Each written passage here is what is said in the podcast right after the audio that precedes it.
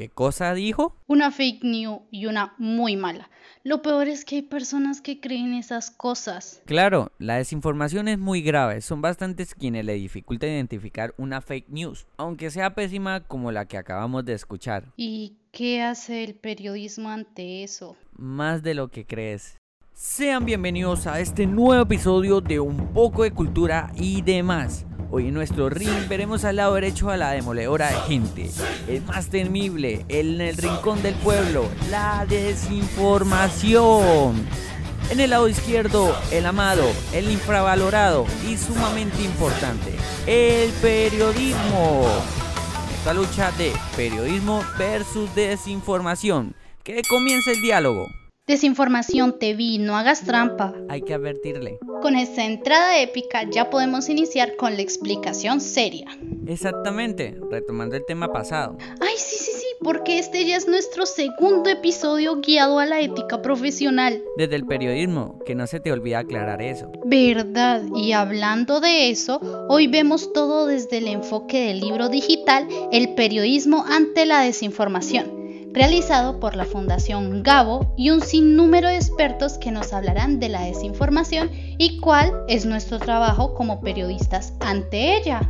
Un momento, Jade, antes de responder esa inquietud, tenemos que saber qué es desinformación desde el enfoque del libro. Espera, aquí lo tengo. Según el asesor de medios, Gianfranco y Folger, la desinformación se crea en base a información errónea que no tiene intención de hacer daño e información perjudicial la que sí tiene intención de hacer daño. Pero, ¿puede el periodismo combatir la desinformación?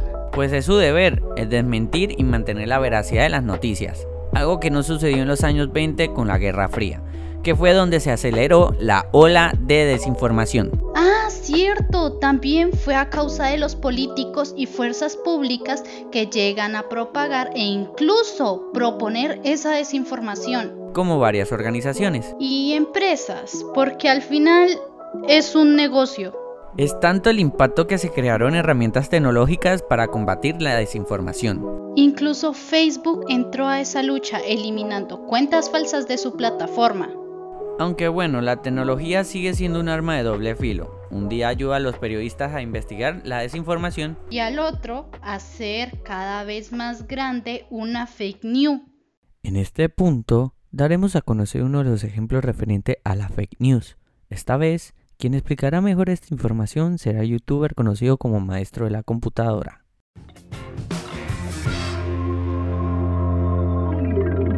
Es muy probable que todos nosotros en algún momento hayamos escuchado fake news relacionadas con el coronavirus. Y dentro de esa gigantesca producción de noticias falsas, las más increíbles son las relacionadas con la tecnología 5G, uno de los hechos más mencionados en los últimos meses es la destrucción en algunas ciudades de las antenas 5G, debido a que los responsables consideraban que esas emisiones electromagnéticas estaban o bien generando el COVID-19 o bien debilitando el cuerpo para que sea más probable el contagio. ¿Recuerdas el ejemplo de Twitter en el episodio pasado? Pues aquí queda. Sí, porque las redes sociales son emocionales, el Internet lo es y con lo sucedido en Twitter se demostró. Cuentas falsas aprovechándose de una mala estrategia de negocio. Y gente creyendo que eran cuentas reales. sí, bueno, todo lo que dijimos suena bien, es un buen aporte. Pero, ¿cuál es la función de los periodistas en todo esto? Ya te dije, investigar y mantener la veracidad. ¿Y ya? Como periodistas debemos adaptarnos a que las redes sociales y admitir que la objetividad es más flexible. Ser totalmente objetivo ya es imposible. Trabajo es el de siempre.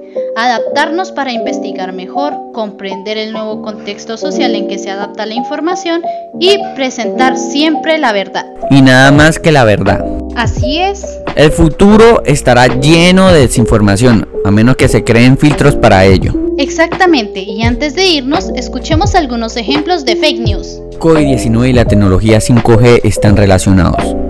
Esta noticia falsa circuló en redes de influencers proclamando que la tecnología 5G provoca coronavirus en sus usuarios. Esto es totalmente erróneo, ya que las ondas de radio no pueden crear enfermedades. pesar de esto, desarrolladores y compañías telefónicas fueron amenazadas. Incluso la cantante Kerry Hilson, con más de 4 millones de seguidores en Twitter, publicó este ejemplo de fake news. Mark Zuckerberg es un robot. Por último, un poco de humor en estos ejemplos de noticias falsas. Luego de su audiencia ante la Suprema Corte de Estados Unidos por regulaciones de privacidad en Facebook, comenzaron a circular teorías en Reddit y Mashable.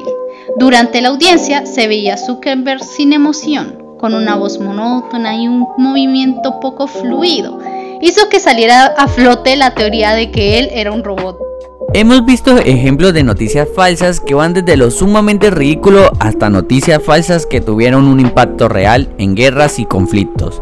No se deben subestimar. Hoy más que nunca debemos ser muy cuidadosos al compartir o interactuar con noticias. Con tanta información al alcance de nuestras manos, caer víctima de las fake news es cada vez más fácil. Es por eso que te invitamos a seguirnos en Spotify mantendremos la verdad y el humor en un mismo nivel. Con esto nos despedimos.